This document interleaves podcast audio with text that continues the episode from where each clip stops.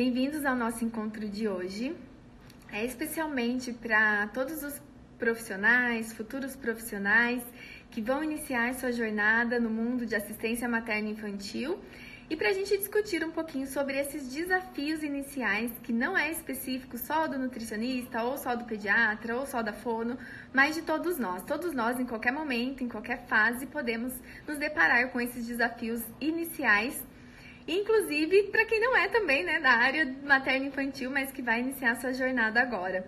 Nosso convidado de hoje é o Jobert, o Dr. Jobert, uma pessoa queridíssima que conheceu esse mundo é, mais a fundo, teve essa oportunidade há pouco tempo e ele vai compartilhar isso com a gente também sobre é, a fase que ele está de protocolos, de residência, sobre esse outro olhar, né? Para a fase que a gente tanto fala aqui, que é olhar para o ser, para a família, para a individualidade, como a gente iniciar num primeiro momento, se muitas vezes nem a gente se sente confiante como a gente vai transmitir confiança. Acho que esse é o maior desafio, né? E a gente vai discutir sobre isso agora.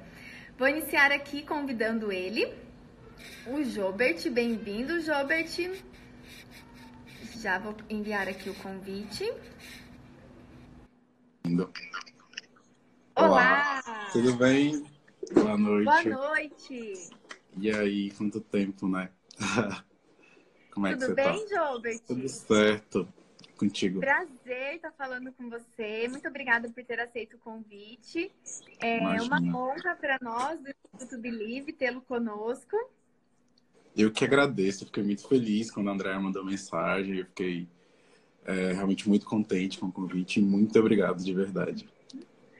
Eu vou fazer uma breve apresentação sua e você se apresente mais, mas como eu disse lá no nosso encontro presencial, na formação do Instituto Believe para profissionais de alimentação complementar integrativa, que você foi uma grande surpresa para nós, uma surpresa feliz para nós. Sim. Então, para quem não sabe, o Jobert ele é residente em pediatria e ele não nos conhecia, ele não, não seguia o Instituto Believe, ele não seguia a Carmen Cotrim, ele não seguia. Ele já tinha ouvido falar de BLW, mas muito distante, né, Gilbert? Inclusive era o interesse de se aprofundar, mas não Sim. era uma prática ainda. Exatamente. E também quero saber como é isso lá na residência, como vocês tratam isso, como vocês conduzem isso. E aí ele caiu de paraquedas, podemos dizer assim. Né, Exatamente isso.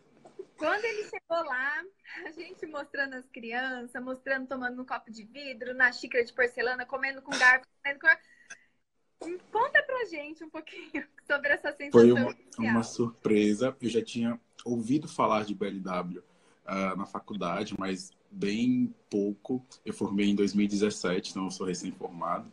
E aí uh, ouvi falar, discutir uma coisa, mas muito superficial, mas não era uma coisa da prática clínica, não era coisa que a gente fazia ainda.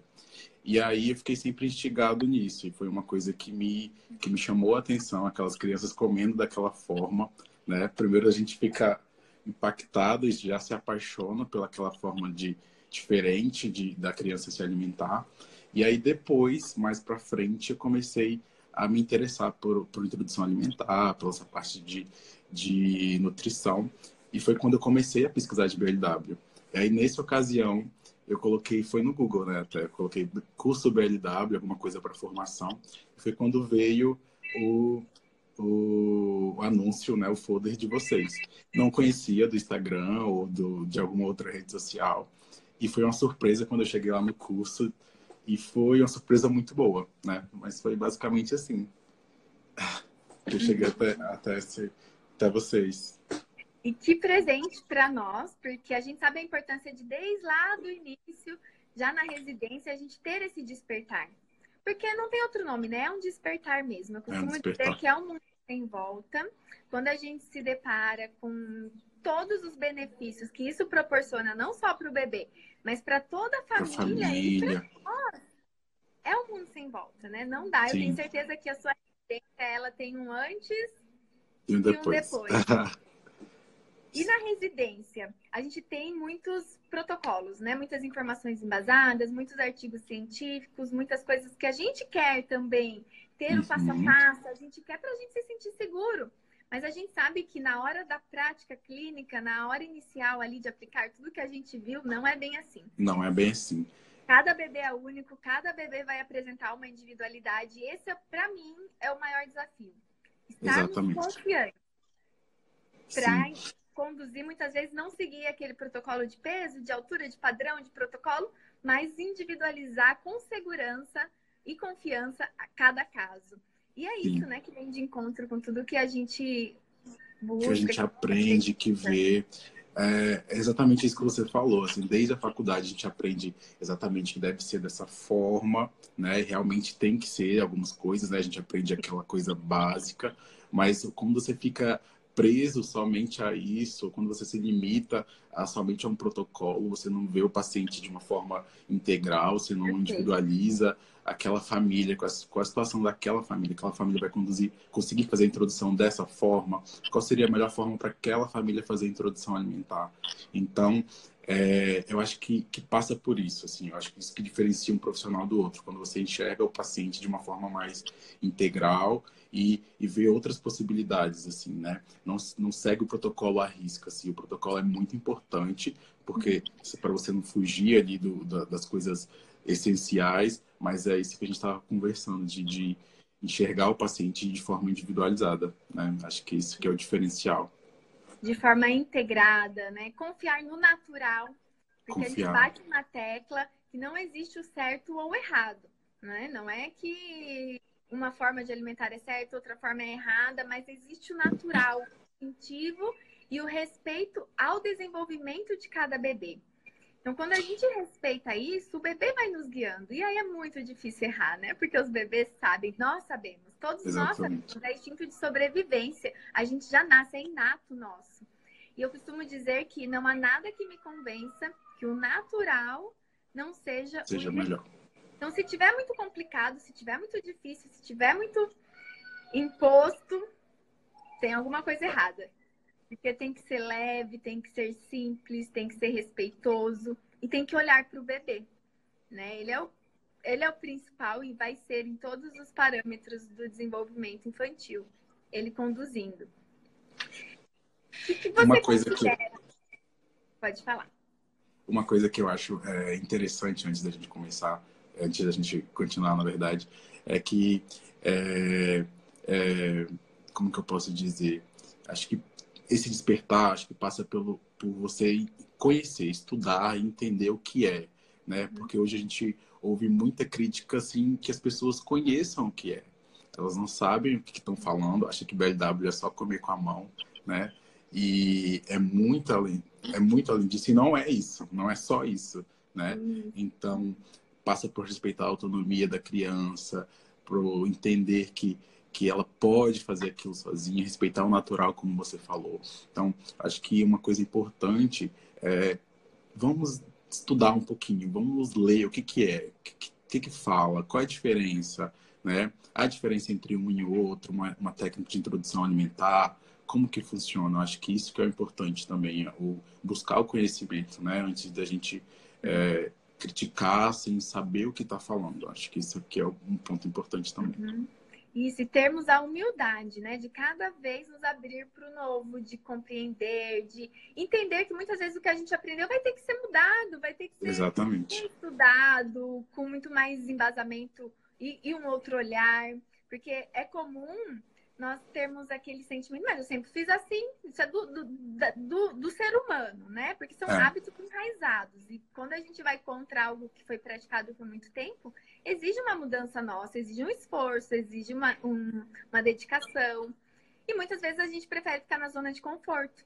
Então é exatamente isso que você está dizendo. A gente se abrir e a gente ter a humildade para reconhecer que a gente sempre pode melhorar e que a gente pode fazer melhor em qualquer momento, em qualquer fase da nossa vida, independente do que a gente fez, do que a gente sempre praticou.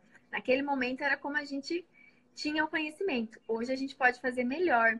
E é muito importante a gente contar com vocês, com esses jovens que estão vindo aqui numa geração tão importante que a gente tem certeza que estamos agora com essa geração de bebês no controle, bebês confiantes, bebês se sentindo capazes, com autonomia, estamos construindo uma geração muito diferente, com Sim. muito mais respeito, com muito mais sentimento de confiança, com uma inteligência né, emocional muito mais equilibrada, com as pessoas Sim. se sentindo capazes, muito, muito, muito menos medo, insegurança, tudo isso a gente conquista nos primeiros meses de vida, nos primeiros Sim. anos de vida.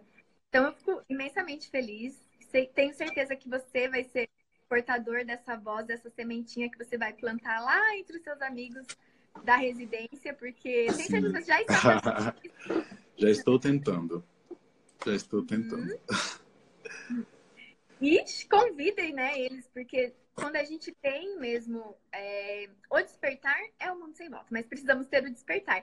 E como você falou, esse preconceito que a gente precisa deixar de lado. Eu enfrentei muito isso, porque hoje nós estamos em 2019 falando de autonomia, de respeito, de BLW.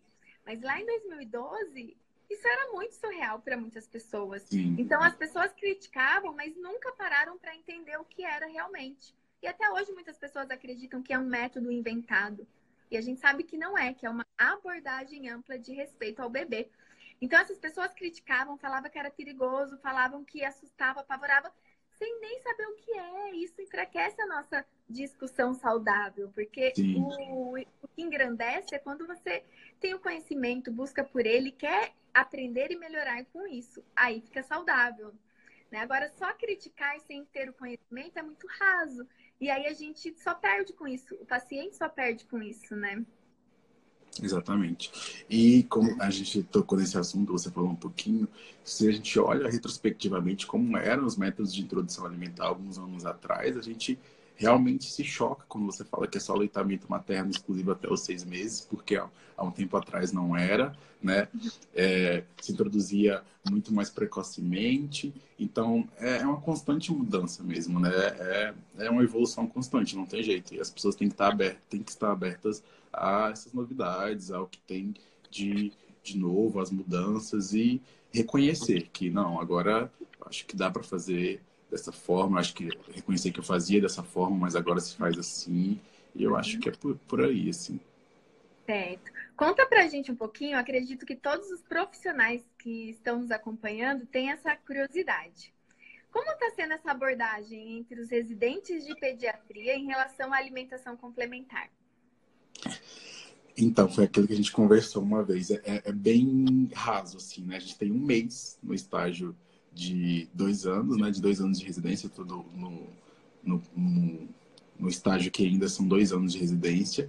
Então, dentro de, desses dois anos, um mês só é dedicado à puericultura, que é a parte da pediatria, que a gente cuida dessa parte de crescimento, desenvolvimento. E aí, nesse um mês, a gente aborda é, de forma mais direcionada para isso a introdução alimentar. É, na minha residência ainda é um método tradicional. Então, assim, a gente ainda aprende sobre é, exclusivamente sobre papinha, sobre fazer a papinha, iniciar a partir dos seis meses, aumentar gradativamente o, o, a espessura e dessa forma. A gente não tem ainda nenhuma abordagem na residência ou de introdução alimentar com BLW ou com coisa para, alguma coisa diferente disso, ou com Bliss, né, também, não tem. Uhum. Esse é o, é o ponto. Isso é conquistado depois, né? Então, mais uma vez, a importância da gente aprender e da gente se abrir para as famílias. Porque isso não vai vir lá de cima, né? O BLW não vem de uma recomendação, a confiança lá das recomendações. Não. A gente não deve esperar isso. Porque é emergencial, isso vai demorar. Inclusive, a gente já está conquistando, a Sociedade Brasileira de Pediatria já lançou o manual de alimentação complementar e BLW, que foi um grande avanço.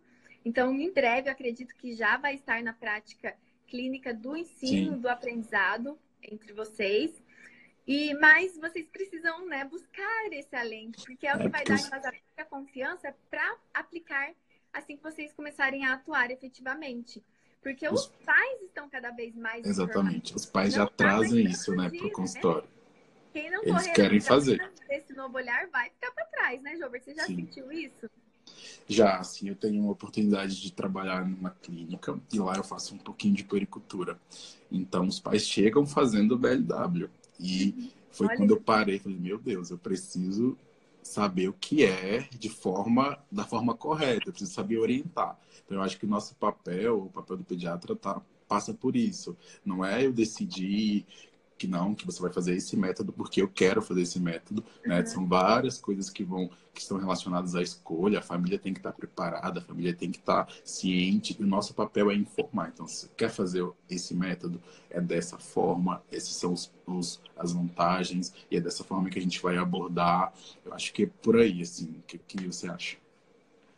Acho perfeito, porque a gente, quando a gente se forma, a gente tem aquela ideia de precisamos fazer das seguir esse padrão. Por quê? É comum nos sentirmos inseguras.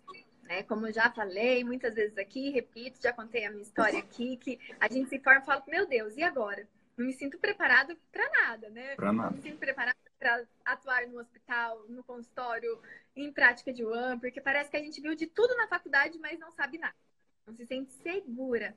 E isso é conquistado. E a gente conquista a confiança com as famílias. E é muita tendência nossa no início, como a gente não tem segurança, querer que todas sigam um padrão a mesma coisa. porque vamos estar respaldados, né? Mas é, é emergencial que a gente se abra para isso, porque o profissional nunca deve impor nada para os pais. Nós não devemos impor a maneira como eles devem conduzir, nós somos portadores da informação do apoio, do acolhimento, para que eles se sintam seguros, façam as melhores escolhas de acordo com as informações embasadas, mas a decisão, a escolha sempre vai ser da família. Por isso a importância de estarmos seguros numa abordagem ampla, né? E não apenas Sim. em um protocolo para seguir. E eu tenho certeza que muito em breve já vai ser é, unânime, assim, no sentido de condutas para famílias em geral, porque não é sobre cada bebê, não é sobre classe social, não é sobre outros parâmetros, é sobre desenvolvimento. Isso da, isso da classe social é bem importante, né? Que as pessoas acham que, de forma geral, que BLW é coisa de, de quem tem um poder aquisitivo maior. Né? E você deu até um exemplo de uma mãe, que fala um pouquinho para deles, desse exemplo que você falou. Que uma mãe te. Te procurou é, nós tivemos um evento presencial, um workshop para pais, e chegou uma mãe e falou: é, Nossa, assim, né? Ela estava lá a muito custo e, e, a, e a, combatendo muitas críticas, porque chegaram nela e falaram: Nossa, você vai fazer BLW com seu filho? Você tá podendo, hein? Porque BLW é coisa de rico. E, e, realmente, né, ela não tem, não tinha muitas condições, vamos supor, de comprar o melhor cadeirão, de comprar porque as pessoas fantasiam muito isso. Que né, é uma coisa que exige muito, enquanto que é uma coisa simples, que é uma coisa acessível para todos. Que não exige Sim. tudo isso, não exige nada de tão especial. Pelo contrário, isso é praticado, já foi há muitos anos e é em muitos lugares, por todos. O bebê está pronto, então ele começa a comer como ele consegue né? Dessa forma, claro que tem a segurança, tem a forma ideal e segura de oferecer os alimentos, e é importante a gente estar seguro em relação aos engasgos. Vocês têm isso muito é, predominante na prática, é, na residência? Nas orientações, a gente orienta os riscos de acidentes, mas de forma, é, é, como eu posso dizer, regularmente não é comum, assim, né? Eu tento fazer agora porque eu tenho uma, uma outra visão, mas acho que durante a introdução alimentar, pouco se fala de, do, das possibilidades de engasgo até na, com os alimentos sólidos, é, líquidos, né? Que a gente sabe que a maior prevalência dos, dos engasgos são com os alimentos líquidos, né? Sim. Sim. Olha a importância de você compartilhar isso conosco, né? Porque, novamente, precisamos é, mandar essa mensagem para todos, para todos os profissionais que precisamos falar de engasgos. Precisamos desmistificar os engasgos e lidar com ele de forma natural, porque todos nós podemos engasgar. O bebê pode engasgar, a criança pode engasgar, o adulto pode engasgar, o idoso pode engasgar.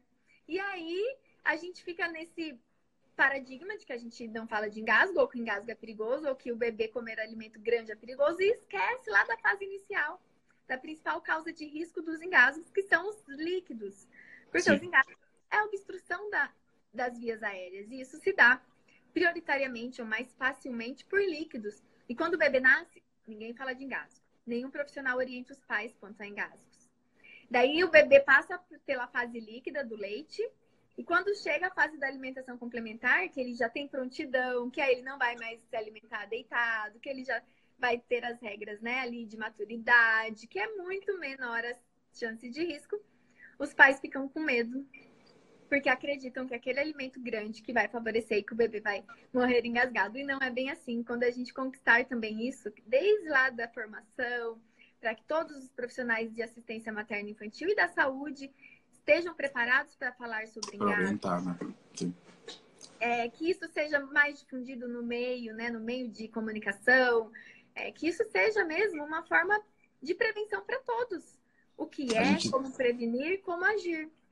A gente tem outros países que já fazem isso, né, da orientação de engasgo, é, já no, no, nas mídias. É, outra coisa que faz também é de ressuscitação cardiopulmonar, né? Então, assim, acho que falta também as medidas públicas nossas aqui no Brasil falando sobre isso, né? Incentivando, falando disso, porque é algo importante. Isso. Quando a gente tem desde a infância, lá na primeira... É, nos primeiros contatos com a educação, já sendo preparado para isso, porque isso não é só para pessoas da saúde, isso é para população em geral, para todos. Né? População né? geral. Isso é regra de primeiros socorros que deveria ser expandido e divulgado por todos e para todos. A gente vai Sim. conquistar isso. Eu sempre dou o exemplo de países de primeiro mundo. Por que, que lá começou com mais força e, e lá é aplicado em creches e com muita tranquilidade? Porque eles são preparados para lidar com isso, né? Eles são seguros quanto a isso, quanto à prevenção, quanto como agir. As crianças já aprendem desde o primeiro momento, os pais aprendem, os profissionais aprendem, eles lidam com uma forma muito mais segura, inclusive, né? Com confiança em relação a isso. E é importante estarmos confiantes para transmitir confiança, porque a gente transmite confiança muitas vezes com o olhar, né? Não adianta a gente falar algo que a gente não ainda temos confiança naquilo. Sim. E para o bebê isso é muito importante. Porque se os cuidadores, se os pais estão ali proporcionando um ambiente de insegurança, de medo, temendo, com receio, a criança Não vai entender como. Ué, o que, que eu estou fazendo de errado? Por que, que eles estão com medo? Por que, que isso é tão perigoso? Por que, que isso não é legal? E a gente transfere isso para o bebê. Então, a importância do ambiente saudável, né, de reforçar o positivo, da segurança, é, das palavras positivas, evitar as palavras negativas. Gilbert, isso é um desafio, hein? Sim. Né? Não gostou, não quer comer, essa criança não come, essa criança. Então, não esque... nós não podemos esquecer de abordar isso no nosso atendimento para os pais, porque isso não é consciente, né? a gente já carrega isso. O não já é um, um de proteção na nossa mente, né? Mas a gente tem que lembrar também de que reforçar o não não é saudável. Fizeram uma pergunta para você. Perguntaram como é que é é uma nutricionista que está querendo começar com trabalhar com nutrição materna infantil. Quais são os desafios para vocês assim de iniciar nessa profissão, nesse nesse ramo aí da nutrição? Ótimo.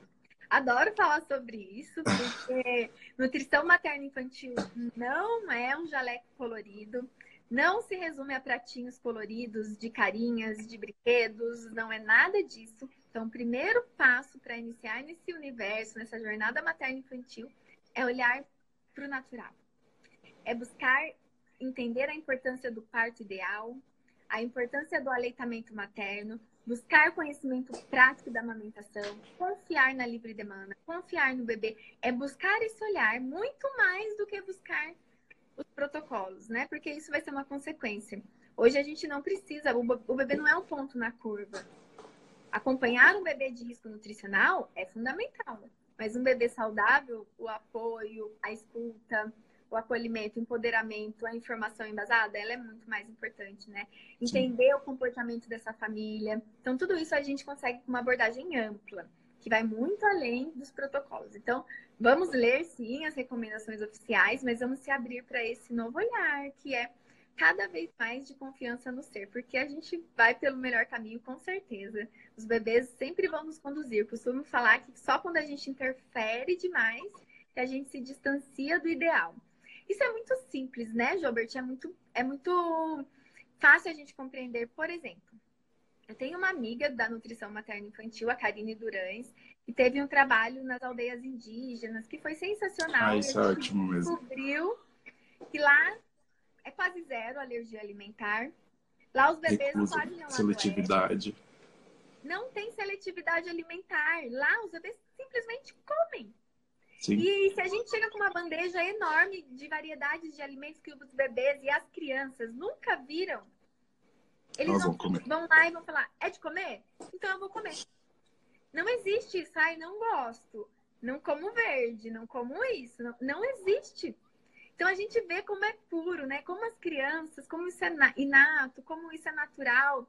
Só que nós, através da nossa intervenção, conseguimos complicar isso e conseguimos desviar esse curso que sempre deveria ter sido natural. É porque isso passa um pouco por história, né? Então é muito mais fácil, é, historicamente, né? É, as mulheres começaram a trabalhar, as mães começaram a trabalhar, deixaram de amamentar. Então a história da papinha, da alimentação passa por isso, né? De fazer a papinha inicialmente e aí é, requer menos tempo, teoricamente, de para oferecer para a criança, só coloca na boca, a criança fica paradinha, né? Então, a gente sabe que o BLW dá um trabalhinho mesmo, né? A criança vai ter um tempo, vai comer no tempo dela, no tempo que ela achar que tem que comer. Pois Isso pode ser rápido, isso pode ser muito demorado e tá tudo bem, né? Tá tudo certo. E então acho que passa um pouco por isso também, né? O que, que você acha? Acho é essencial essa abordagem, até para a gente compreender que vale muito a pena essa dedicação inicial. Mesmo que esteja um desafio familiar, mas os frutos vão ser para toda a vida. Né? Lidar com esse tempo a mais na alimentação, dá- vamos ver quem. Alguém vai cuidar dessa criança. Talvez a mãe não tenha tempo naquele momento, mas vai ter um, vai ter um cuidador, vai ter alguém e vale a pena se dedicar para isso. Porque depois, né, a gente vai se dedicar a isso nos primeiros meses, mas vamos colher os frutos para a vida toda. E ainda comple- complemento com outro parâmetro, então esse é um parâmetro da necessidade familiar, de estar sempre com mais agilidade, com menos tempo, né? A, mulher foi para o mercado de trabalho, então isso sim é histórico. E complemento com as recomendações oficiais também.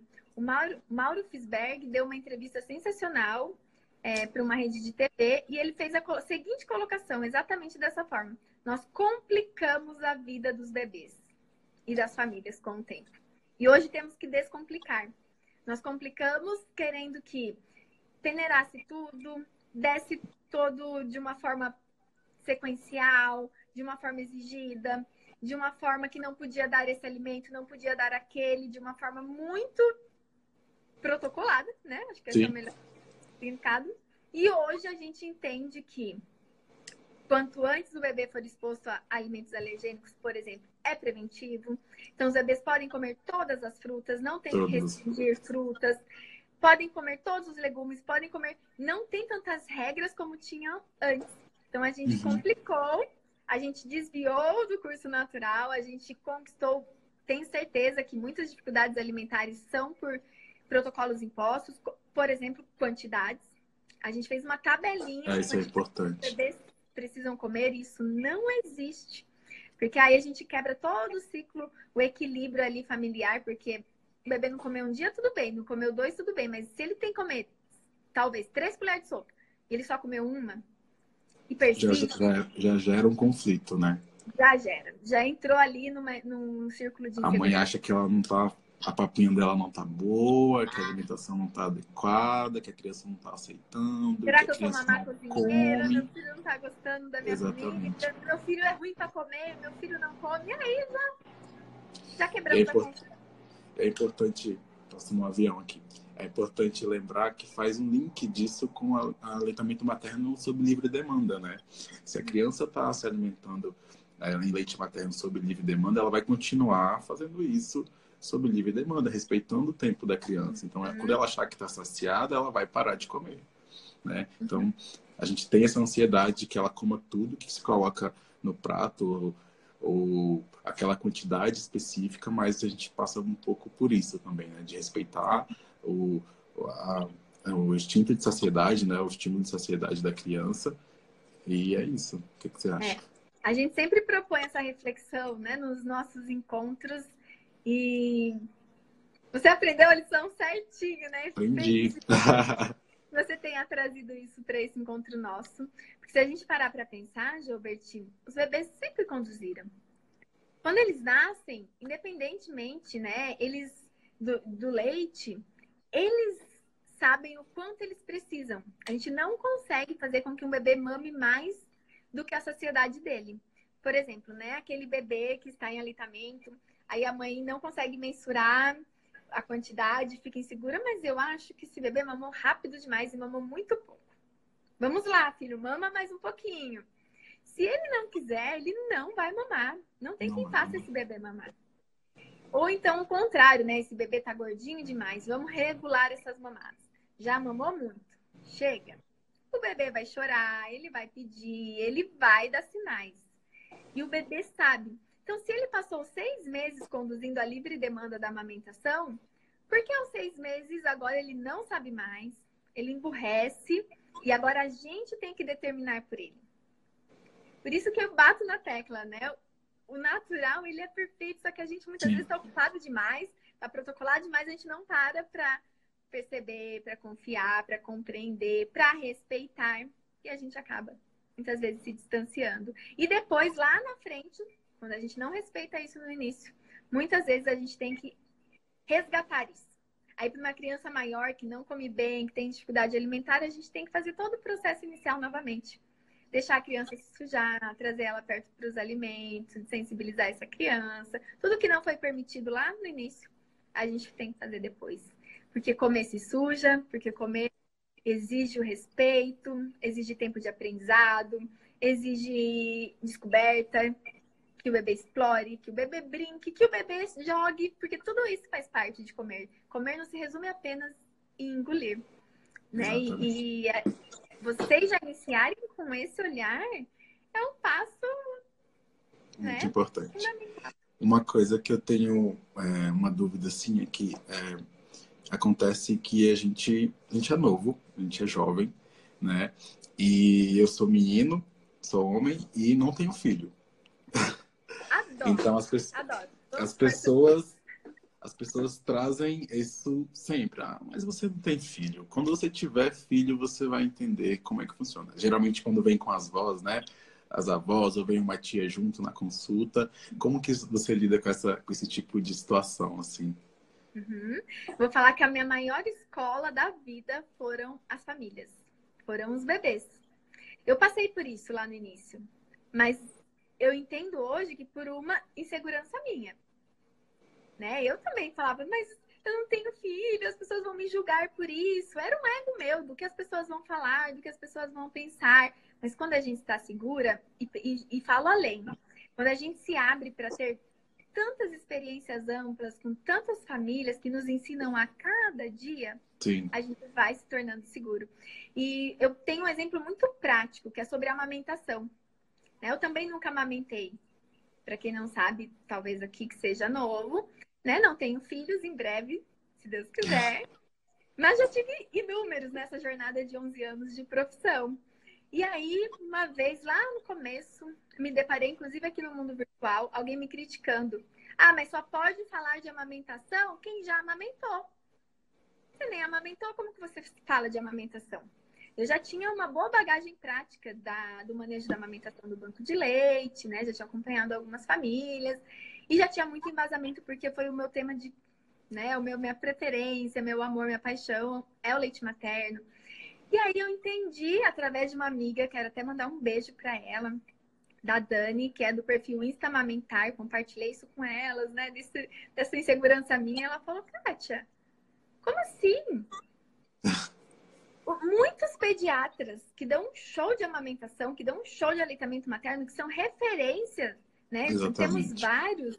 Infelizmente, não é a maioria, gostaríamos que fosse a grande maioria, mas temos muitos excelentes pediatras que dão um show de aleitamento materno e nem peito tem. Nunca vão amamentar.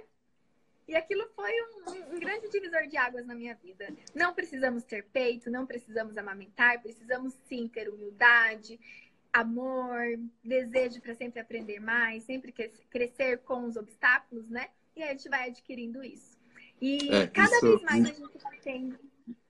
Isso é uma coisa que me, que me conforta, assim, que é realmente ter esses pediatras que são espelho, né? É, tem o Dr. Mauro Fisberg, aqui no Brasil, que é ótimo, que é excelente, que fala muito bem disso, de nutrologia, de amamentação. Então, acho que é isso, assim, né? Acho que passa por isso, a gente confiar, acreditar e é, seguir também as referências, seguir as pessoas que são, de certa forma, um exemplo para a gente, assim. Isso. A dica, então, seria, né, para quem vai começar e também se sente jovem, se sente que não tenha é, filhos ainda. Então, comece com a humildade para aprender com cada família. Não comecem impondo, não comecem com né, superioridade, porque nós não somos donos da verdade, ninguém é, né? Se é que isso existe, né? Uma perfeição, uma verdade absoluta, isso não existe. Então é com esse crescimento, com essa humildade que a gente vai conquistando a confiança. E aí a gente transmite confiança. Porque quando a gente está é. seguro, a gente transmite confiança com o olhar. E cada vez mais, então agora mais um exemplo prático, eu conquistei também e tenho certeza que a gente está no caminho certo, porque nos meus cursos presenciais a gente recebe esse feedback.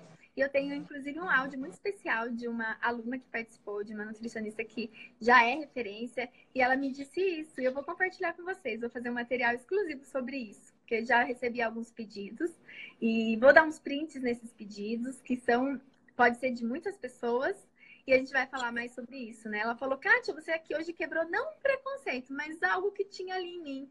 Como que a pessoa vai falar que ela é mãe e é nutricionista materno infantil? Então ela falava, como uhum. que aquela que não é mãe, né, é, vai falar e ela conseguiu, através desse, desse é, aprofundamento nosso, de conhecer um pouco mais né, dessa vivência, perceber o quanto estávamos alinhadas, mesmo eu não tendo bebê e ela com bebê.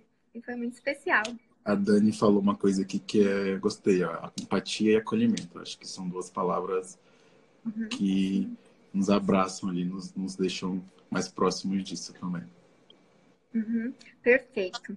Jobert, eu quero que você, enquanto hum. futuro pediatra, é uma das profissões, né? Você tem a oportunidade de contribuir para esse ser, o que ele vai ser lá na vida adulta dele. Já parou para imaginar a dimensão da importância da sua missão aqui, né, nesse mundo? É. Esse ser ali, conforme for esse início, bom ou não, a gente sabe da importância dos mil dias. Hoje a gente vai muito além dos mil dias, a gente já fala de três mil dias, porque essa primeira infância é muito especial, muito Isso. importante que é a base, é o alicerce da casa do ser, não só da saúde, mas dele como um ser total, integrado, do emocional, do cognitivo, do comportamental, tudo isso. Né? Não é apenas um gráfico, o peso e a altura. E o que você deseja, o que você busca e o que você acredita agora para essa jornada que você está iniciando? Ai, que difícil. Difícil e fácil, né? Porque é, a minha escolha por pediatria é uma escolha. Eu entrei na faculdade querendo ser pediatra, então não sei o que aconteceu assim exatamente. Eu acho que era uma coisa que, que me despertava interesse por ser um, um, um mundo um pouco mais lúdico, que eu conseguiria trabalhar de uma forma mais leve, né? Então a pediatria me chamou a atenção por isso. E hoje eu vejo mundo aberto de possibilidades. Eu acho que é isso que me, me torna, que me incentiva a estudar todos os dias, a querer fazer, é, a, a, me tornar, né, cada dia mais um pediatra amigo da criança, né, que a gente, como a gente fala, né, aquele pediatra que acredita no desenvolvimento, que acredita na nutrição, que acredita no aleitamento materno. Eu acho que isso é essencial, assim, eu acho que passa por tudo isso. Eu acho que eu vejo no futuro, no futuro dessa forma, assim acreditando, lutando pelos direitos das crianças, pelo aleitamento materno. E acho que isso que caracteriza um pediatra de verdade, né? Eu acho que é isso. Lindo, parabéns. Obrigado. E que a gente sinta-se, né, privilegiado, porque a doutora Rose, que também é pediatra, que está aqui nos acompanhando nessa live, esteve conosco no curso presencial em São Paulo. Foi uma ah, ela é ótima. Eu estar tendo esse momento, estar tendo esse conhecimento há 20 anos atrás. Olha o quão privilegiados somos. né? Sim. E você de agora, já no início, ter esse conhecimento, ter esse despertar, que não vai ser só para sua profissão, vai ser para sua vida. Pra minha né? vida. É precioso. Certeza. E o, o meu também, né? Preciso falar isso para todas as pessoas que ainda não são mães, estão tendo esse privilégio de ter o despertar antes, porque muitas vezes a gente aprende pela dor.